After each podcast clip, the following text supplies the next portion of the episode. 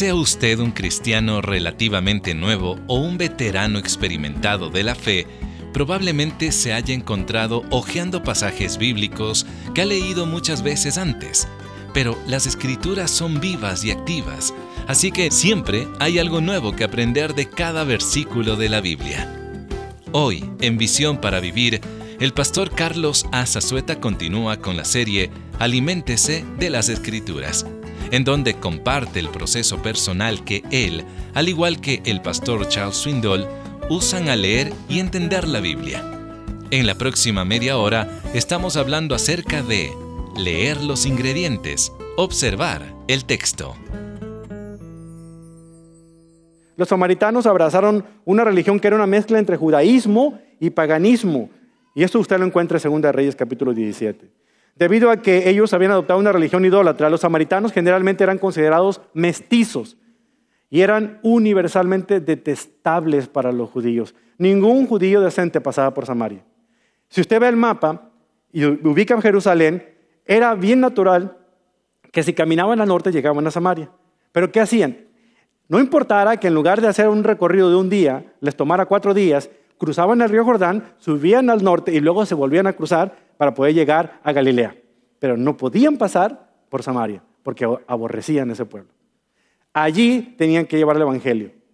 No querían ir al principio, pero un hombre llamado Felipe, que no es de los apóstoles, fue hasta la región de Samaria y comenzó a testificar de Cristo. Y cuando usted llega a Hechos capítulo 8 se da cuenta de la manera increíble que están ocurriendo estas cosas. Déjenme darles algo bien interesante aquí, porque el libro de Hechos, aquí en el versículo 8, se está trazando todo el bosquejo del libro completo. Cómo Dios en su sabiduría, en un solo versículo, nos está presentando a nosotros todo lo que es el nacimiento y la expansión de la iglesia cristiana, por medio de compartir el Evangelio, comenzando en Jerusalén y terminando, como dice el versículo, hasta las regiones más grandes del mundo. No me cabe la marca aquí para, en el mapa para decirles qué tan grande era el mundo romano ah, contiguo, pero si usted le da vuelta a los mapas donde Pablo hizo sus viajes misioneros, se dará cuenta que era mucho más grande. Entonces, comenzando en Jerusalén, extendiéndose por toda Judea, y luego pasando por Samaria hasta llegar hasta lo último de la tierra, es lo que Hechos 1.8 nos está diciendo acá.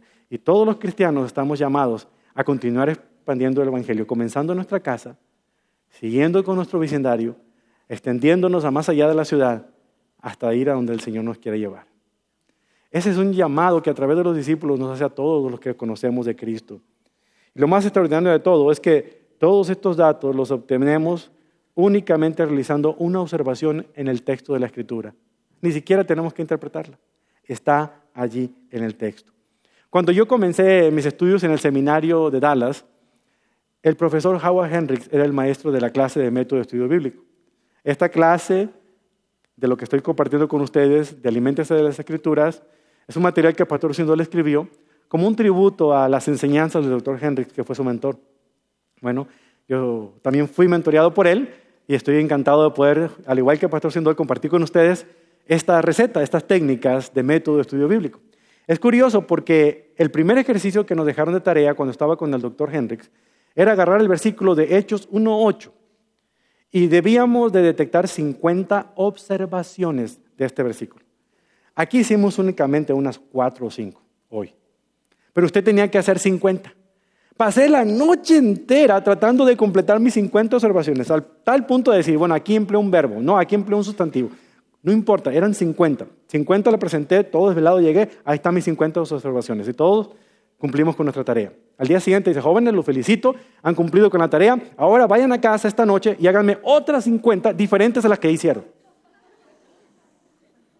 No sé cómo, por la intervención del Espíritu Santo y la veladora bendita que le prendía ya no sé quién, pude sacar mi segunda tarea. No es cierto, eso es mentira, no. Para que no crean que ando prendiendo veladora. La aprendí para poder ver, ¿verdad? Pero no para nada más. Pero es maravilloso cuando nosotros hacemos este paso de la observación. Ahora, si usted no está dispuesto a pasar tiempo estudiando la Biblia, usted nunca va a pasar por observación. Si usted es de los que la ve por encimita y rapidito, nunca se va a detener a ver qué dice el texto. Siempre va a andar inventando cosas, lo que usted cree que dice el texto. Y eso es peligroso, muy, muy peligroso. ¿Cuántas veces usted ha usado una frase que aparece en 1 Corintios capítulo 10 que dice, Dios no te va a dar nada que tú no puedas soportar. Yo he usado ese versículo muchas veces, pero no es un versículo que aparezca en la Biblia. Dice Dios que no ha venido ninguna tentación que sea humana que todos los hombres no la hayamos enfrentado. Pero Dios no nos va a dejar ser tentados lo suficiente que no la podamos soportar. Eso dice el versículo. Pero de, ahí ha evolucionado a Dios no te va a dar más de lo que puedas soportar. ¿Ven por qué es peligroso?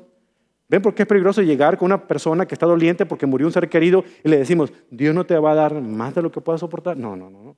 Hay momentos en los que siento que yo no puedo soportar. Es cuidadoso el estudio de la Biblia que de verdad presenta la sana doctrina. Así es que no saquemos textos fuera de contexto. Y esto lo aprendemos no dejando de tomar el tiempo aquí. Hay algunas cosas que debemos buscar nosotros en las escrituras y que quiero centrar su atención. Primero que nada, tenemos nosotros que disfrutar de este alimento, de este manjar que Dios nos da aquí y esforzarnos en buscar estas cosas aquí en el texto de las escrituras. Necesitamos nosotros observar lo que el texto nos dice, lo que el texto está mencionando, y debo de aprender a hacerlo de una manera muy clara. Voy a darle cuatro formas como usted debe leer la Biblia. Cuatro maneras bien fáciles. La primera que nada es que aprenda a leer la Biblia con los ojos. Usemos los cinco sentidos. Usted me dirá, pero es obvio. No, no, no, es que hay personas que miran pero no observan. ¿Qué quiero decir con leer la Biblia con nuevos ojos? Cuando nosotros nos familiarizamos con un versículo como el que les dije en 1 Corintios 10, lo repetimos y lo repetimos y no reparamos en ver qué realmente dice el texto. Nos familiarizamos con un versículo y ya después decimos, ah, ya me lo sé. Y no hay peor enemigo de un estudiante de la Biblia el que diga, yo ya me sé ese versículo. Cuidado. Siempre la Biblia tiene algo que enseñarnos, aunque yo sé de memoria ese versículo. Si le presto atención y hago la observación adecuada. ¿Por qué entonces estoy diciendo que debo leer con nuevos ojos? Debo de mirar cuidadosamente. Y le voy a dar un consejo. Puede hacerse usted las seis preguntas básicas cuando lea un pasaje. ¿Quién? ¿Qué? ¿Cómo? ¿Cuándo? ¿Dónde y por qué? ¿Quién lo escribe? ¿A quién se lo escribe? ¿Qué es lo que sucede? ¿Cuál es el punto principal? ¿Cuáles palabras o frases claves contiene? ¿Qué forma literaria está utilizando este versículo? ¿Cómo? ¿Hay alguna explicación cómo se hacen las cosas aquí? ¿Cuándo? ¿Hay alguna referencia de tiempo? ¿Hay palabras que revelan pasado, presente o futuro? ¿Dónde? ¿Se menciona algún lugar, ciudad, camino, río, monte, región o cualquier hito geográfico? ¿Y por qué? ¿Se dan algunos indicios de por qué estas cosas se dicen o se hacen? Son las preguntas que me van a ayudar a observar y mirar con nuevos ojos un versículo que puede ser muy familiar para cada uno de nosotros. Estas seis preguntas nos ayudan a adquirir información para ver lo que un pasaje dice en realidad. Como dice la rima de los seis sirvientes de Kipling. Tengo seis honestos sirvientes, ellos me enseñan todo lo que sé. Sus nombres son qué, por qué, cuándo, cómo, dónde y quién. Así es que lea un versículo, véalo con nuevos ojos. Pregúntese, ¿este versículo es prescriptivo o es descriptivo? Eso es importante. ¿Sabe usted que es una prescripción médica? Una receta que debo seguir al pie de la letra, algo que se está mandando. ¿Es este un texto que me está mandando a hacer algo o solamente me está describiendo una situación? ¿Es esto bíblico? ¿Es esto cultural? ¿Cuán importante es que lea de esta manera?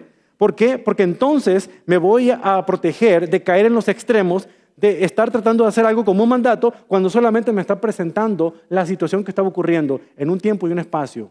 Por eso es muy importante el poder ver con ojos frescos. Le voy a dar un ejemplo. Hechos capítulo 1, versículos 7 al 8. Lo, lo leo de la otra versión para que se esclarezca. Cuando usted lee un versículo con nuevos ojos, yo sé que usted tiene su Biblia favorita, su versión favorita y no la cambia por nada. Usted dice que es la Reina Valera, usted dice que es la Biblia de las Américas, o la versión internacional, o la nueva traducción viviente. Cuando esté estudiando, lo voy a retar, ahora que tiene su computadora o tiene su teléfono inteligente, su tableta, usted puede ver muchas versiones del español. Lea ese versículo en diferentes versiones. Fíjense lo que Hechos 1.8 dice en la versión de la Biblia al día. Dice, el Padre es el que señaló estas fechas, les contestó, y a ustedes no les corresponde saberlas. Sin embargo, cuando el Espíritu Santo descienda sobre ustedes, recibirán poder para proclamar con efectividad mi muerte y resurrección ante el pueblo de Jerusalén, en toda Judea, en Samaria y hasta lo último de la tierra. Mismas palabras, más ampliadas, más claras. Mismo versículo. ¿Ven? Solamente con leerlo en dos versiones distintas, yo ya estoy adquiriendo una percepción mucho mejor, porque la observación de lo que dice el texto me está ayudando en ese aspecto. Segunda recomendación, lea con sus oídos. Le dije que leyera con sus ojos, ahora lea con sus oídos. Si usted se concentra en el sentido auditivo, estoy queriendo referirme a lo siguiente, lea con atención, lea con atención. Por eso muchas veces mi esposa, cuando está hablando conmigo y me ve distraído con el teléfono o con el niño, me dice, eh, escúchame con tus ojos. O sea, préstame atención.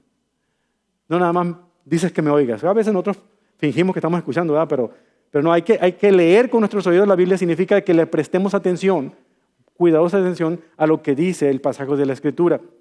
Si usted se centra, va a entender. Cuando está cocinando, usted no presta atención ni, ni, al sonido que hace cuando está picando las verduras, está concentrado en otra cosa. Pero si presta atención, el sonido es increíble. El chisporroteo cuando avienta el filete en el sartén caliente. Son sonidos que se escuchan cuando uno está cocinando. ¿Sabe? Cuando lee la Biblia, hay sonidos que se pueden percibir si usted le presta atención. Tiene que aprender a leer la Biblia de alguna otra manera, como si hubiera leyendo una carta de amor. ¿Se acuerda cuando andaba noviando con el esposo o la esposa? ¿Se acuerda cuando en aquel tiempo, hoy no muchachos, ustedes no saben qué es una carta de amor, pero, pero en aquel tiempo recibían uno páginas y páginas escritas a mano, aunque usted no lo crea muchachitos, no era un texto, era a mano y con una letra que apenas la entendía un médico, pero no importa, eran hermosísimas las cosas que se decían ahí. Y uno hacía el esfuerzo por entenderlas y aunque las hubiera entendido uno, las seguía leyendo, las guardaba bajo la almohada, las seguía leyendo al rato, las guardaba y, y, uno marcaba y señalaba, ¿qué me habrá querido decir con esto? Así tenemos que leer la Biblia también. Así hay palabras que debemos leer una y otra vez, versículos que debemos repetir una y otra vez. Tenemos nosotros que, imaginarnos, papá Dios, ¿qué, ¿qué, me estás queriendo decir aquí? ¿Qué, qué significa esto? ¿Qué, ¿Qué es lo que dicen estas palabras tan maravillosas? Entonces le sugiero que empiece con leer la Biblia con esos oídos, o sea, prestando atención a lo que está leyendo, repitiendo, leyendo en voz alta lo que está leyendo ahí con esas palabras. La tercera recomendación, lea utilizando su nariz, con el sentido del olfato. Sea un detective, busque pistas, ve ahí cuáles son las huellas de calzado, cada cabello, cada circunstancia que está viendo, quién habla, con quién le está diciendo. Utilice las preguntas que le dije anteriormente. Por ejemplo, en Hechos capítulo 16 descubrimos la importancia que tienen los pronombres personales. Tiene usted que buscarlos porque los pronombres personales son importantes para entender cosas que antes no había visto. Fíjese lo que dice Hechos 16, versículos 9 al 12. Dice, esa noche Pablo tuvo una visión. Puesto de pie, un hombre de Macedonia, al norte de Grecia, le rogaba, ven aquí a Macedonia y ayúdanos. Pausa. Aquí aparecen unos pronombres personales. Nosotros, ¿verdad? Tú ven y ayúdanos a nosotros. ¿Quiénes es nosotros? La gente del pueblo de Macedonia. Dice el versículo 10. Entonces decidimos salir de inmediato hacia Macedonia después de haber llegado a la conclusión de que Dios nos llamaba a predicar la buena noticia allí. Subimos a bordo de un barco en Troas, navegamos directo a la isla de Samotracia y al día siguiente desembarcamos en Neápolis. De allí llegamos a Filipos una ciudad principal de este distrito de Macedonia y una colonia romana, y nos quedamos allí varios días. Si usted ha leído este versículo, quizá no hubiera reparado en lo siguiente. Decidimos, nos llamaba, subimos, navegamos, desembarcamos, llegamos, nos quedamos. ¿Quién? ¿Quién es ese nosotros? Pablo, uno de ellos. Silas, ajá. Nada más. Es la primera vez en el libro de los Hechos que el autor del libro se está incluyendo, y este es Lucas. Lucas estaba con ellos. Estas cosas yo no las puedo adivinar si leo de pasada, si no tomo el tiempo para observar los pronombres personales que están incluyendo de ahí. Significa de que Lucas es un testigo ocular de muchas de las cosas que estuvo viendo de la obra del Espíritu Santo. Y eso da una autenticidad tremenda a todo lo que él ha escrito porque fue un testigo ocular. La siguiente y última recomendación, lea con su boca. Piense en su comida favorita en este momento. Piénsela. Piense en lo que le está esperando en ese restaurante o allá en la casa ahorita que llegue a comer. Piense en esos tamalitos que va a recalentar. Piense en esas pupusas que va a ponerle de su buen curtido ahorita. Piensa en esos tacos de lengua. Bueno, pues, de carnitas asadas. Imagínese, ¿ya se le hizo agua a la boca? A mí sí. Bueno, leer la Biblia, debemos nosotros pensar que estamos leyendo la palabra de Dios. ¿Sabe usted lo que acostumbraban a hacer los maestros de la Torá con los niños estudiantes en el tiempo bíblico? Embardunaban o llenaban el pizarrón donde iban a enseñarles a ellos de miel. Y hacían que todos los muchachitos llegaran con su lengua y comieran de esa miel que estaba en el pizarrón. Es por eso que la expresión que David dice ahí en forma literal, tus palabras son como miel a mi boca. O sea, de una manera literal querían que esa imagen visual la pudieran recibir ellos para entender que estudiar la Biblia es maravilloso, es delicioso, es rico, como dicen los colombianos. Es rico, no es aburrido. Pastor Hendricks nos decía, jóvenes, no se atrevan a aburrir a la gente con la palabra de Dios porque la palabra de Dios es fascinante.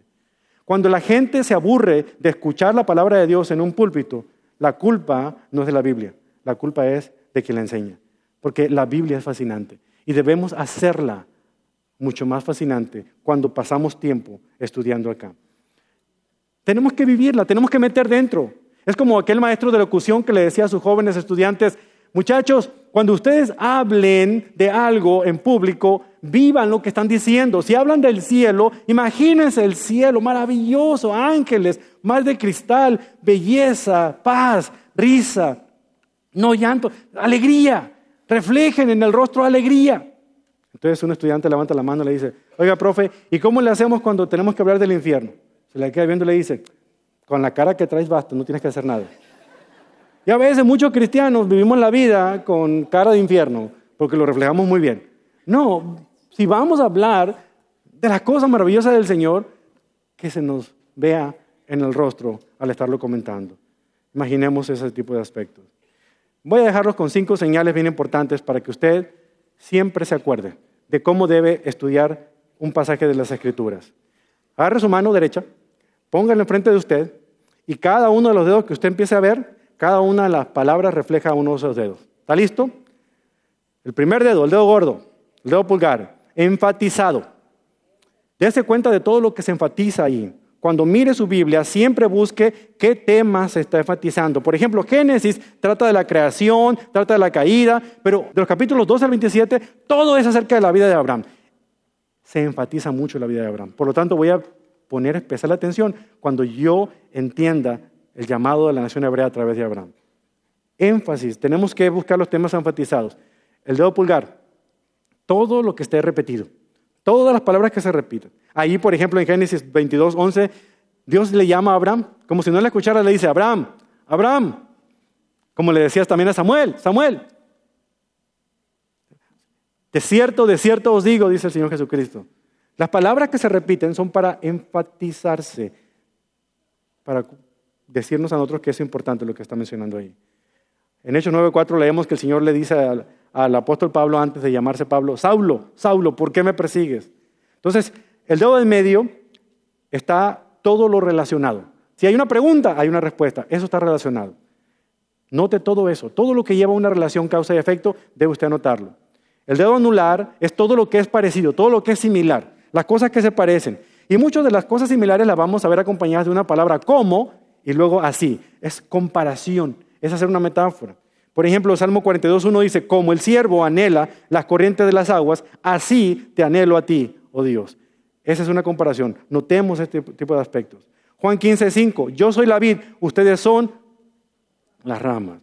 Isaías 64.8, nosotros somos como el barro y tú eres el alfarero. ¿Ve cómo se relacionan las palabras? Eso es importante poder señalar. Y el dedo meñique es importante tenerlo porque nos habla a nosotros de lo que es diferente, lo opuesto. En Gálatas 5, 19 al 21 vemos un fuerte contraste entre el fruto de andar en la carne como el fruto de andar en el espíritu. Son contrastes que debo notar. Aunque hayamos recibido el regalo de la vista, no recibimos el regalo de la observación. Es algo que adquirimos con la práctica, un proceso. Pero no podemos pretender nosotros interpretar correctamente si no observamos correctamente lo que dice la Escritura. Tenemos que leer lo que dice el texto. No tenemos que imaginarnos. Todos ustedes han escuchado hablar de que el día 6 de enero celebramos la llegada de los Reyes Magos. Tres Reyes Magos. Melchor, Gaspar y Baltasar. Cualquiera que le pregunten sabe eso, usted lo sabe. Cuando leemos la Biblia y vemos el Evangelio, nos damos cuenta de que ni eran tres, ni vienen sus nombres, y tampoco eran reyes. Así como ese es un ejemplo de muchos que si no somos cuidadosos a observar, nos vamos a perder.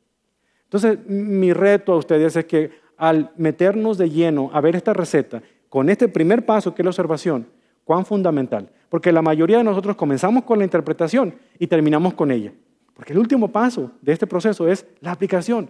Con razón no la aplicamos, porque no estamos nosotros interpretándola correctamente. Por lo tanto, es porque no estamos nosotros observando correctamente. Es por eso que debemos observar.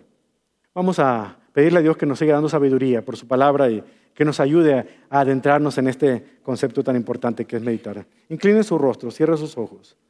Recuerden, nuestra percepción de las cosas se agudiza a través de una observación cuidadosa de la palabra de Dios.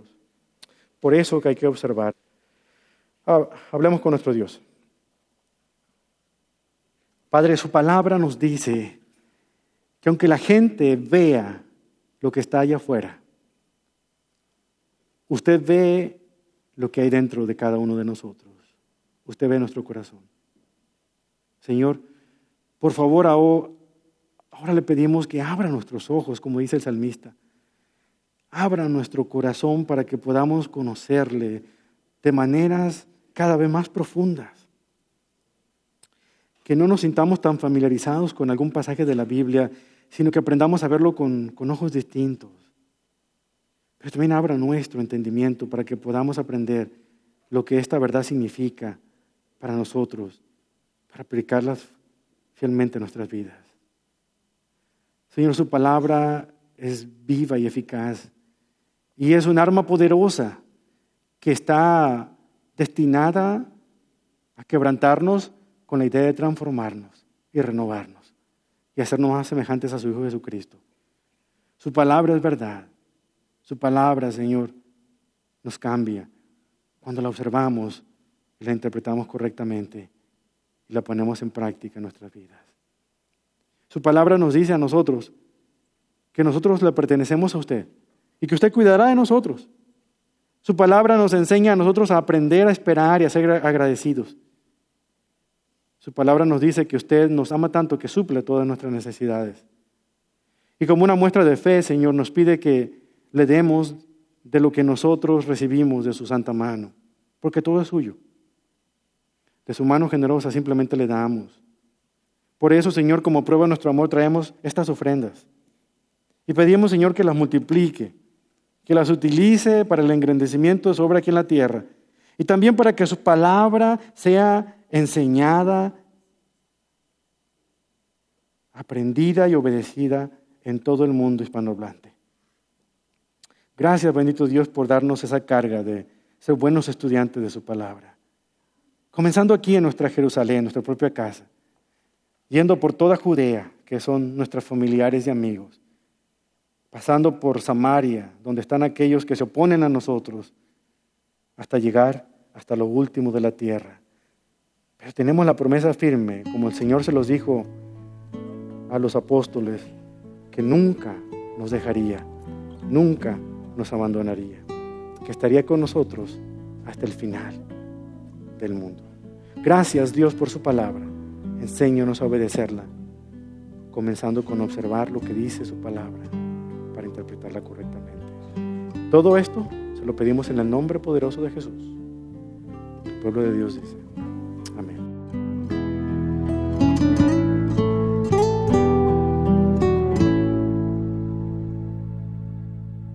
Usted está en sintonía con Visión para Vivir y el mensaje leer los ingredientes, observar el texto, presentado por el pastor Carlos Azazueta. Este mensaje forma parte de la nueva serie Aliméntese de las Escrituras. Si usted está listo para estudiar la palabra de Dios por su propia cuenta, puede adquirir la serie completa en disco compacto o formato digital en visionparavivir.org slash librería. Cristo dijo lo siguiente, ¿Cómo pueden decir cosas buenas si ustedes mismos son malos? De lo que abunda en el corazón, habla la boca. Una salud espiritual deteriorada se nota tarde o temprano. No es suficiente leer o creer que la Biblia es la palabra de Dios. Es necesario aplicarla en nuestras propias vidas y compartir con los demás. Así lo afirma el pastor Charles Swindoll en su libro titulado Aliméntese de las Escrituras. En Visión para Vivir, uno de nuestros principales objetivos es ayudarle a comprender cómo aplicar las escrituras a cada aspecto de su vida.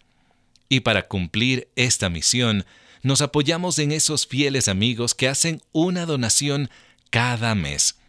Y como regalo de agradecimiento por su generosa donación a Visión para Vivir, este mes le queremos compartir el libro Aliméntese de las Escrituras.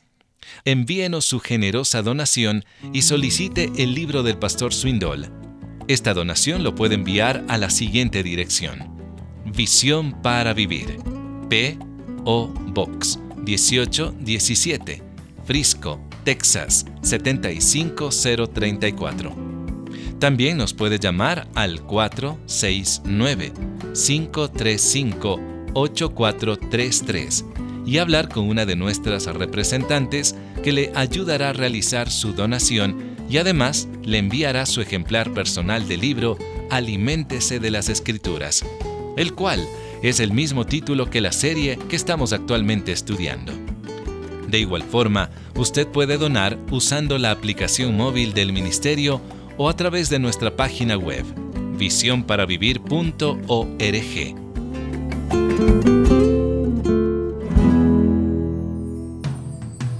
Acompáñenos mañana en Visión para Vivir, para continuar con esta serie de estudio titulada Aliméntese de las Escrituras. No se lo pierda.